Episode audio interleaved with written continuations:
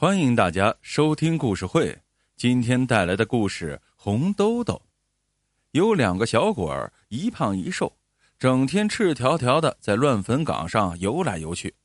这天，胖小鬼儿对瘦小鬼说：“你看咱俩老是光着身子，这夏天还好说，冬天实在是吃不消啊。”瘦小鬼儿点点头道：“是呀，还有那些大鬼富贵，没事老拿我们光屁股开玩笑。”那咋办呀？那不如今天晚上偷偷投个胎吧。可是没得到阎王爷的允许，我们投了胎也还会夭折的。夭折怕什么呀？起码能弄个衣服穿穿呀。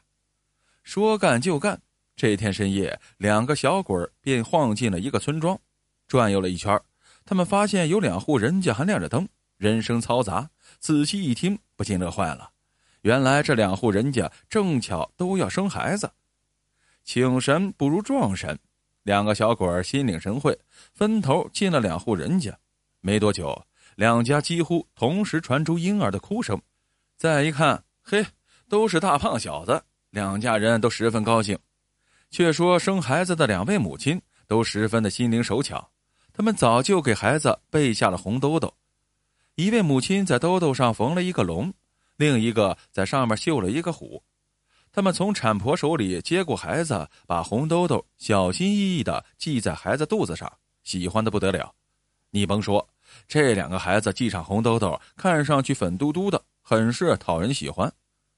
两家人乐得找不到北了，那是抱在手里怕摔着，含在嘴里怕化了。这头一天还太平无事，然而第二天，两个小孩不知何故大哭不止。而且是越哭越凶，声嘶力竭，这可急坏了两家大人。他们四里八乡能找的郎中都找遍了，结果都说无能为力。就这样，只挨了三天，两个孩子便双双夭折。这回轮到两位母亲哭了，直哭的是一佛升天，二佛入地。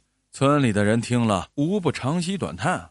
按当地的风俗，夭折的孩子不能入土为安。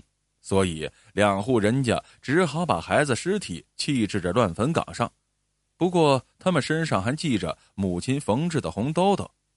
当天晚上，村里一个醉汉从外乡回来，正在这乱坟岗上歇脚，突然听见两个小孩在说话。一个说：“嘿嘿，你看我的红兜兜上有龙嘞。”另一个说：“你看，你看我的红兜兜上有虎。”醉汉身上的汗毛全都竖起来了。这时想跑，然而腿却不听使唤。接着他又听见一个孩子说：“这个兜兜来的真容易，咱们明晚再去村里看谁家还生孩子，我们再去投胎。”“是呀，那这一次我要骗一个小花帽戴戴。”“我不要小花帽，我要骗一双小鞋子穿穿。”醉汉听了，酒都吓成汗了。第二天一早，醉汉就赶到庙里，把昨晚听到的一五一十告诉了住持。老住持双手合十，念佛不已。末了，他命小和尚去乱坟岗，把两个孩子尸体抱回来，放在了寝室房间。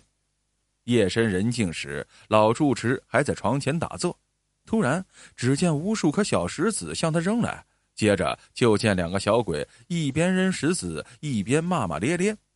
砸死你，老秃驴！我们投胎关你屁事儿！老住持并不理会，依旧闭着眼睛念动佛珠。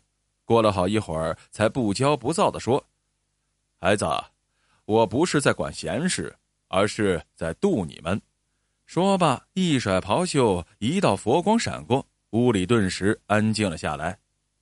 天下事说巧也巧，却说那两位失去孩子的母亲，不久又同时怀孕。十月怀胎，各自产下了一个男婴。这两个男婴小肚皮上各有一个胎记，一个如龙，一个似虎。这两个孩子一直很健康，长大后都十分讲道理，孝顺父母。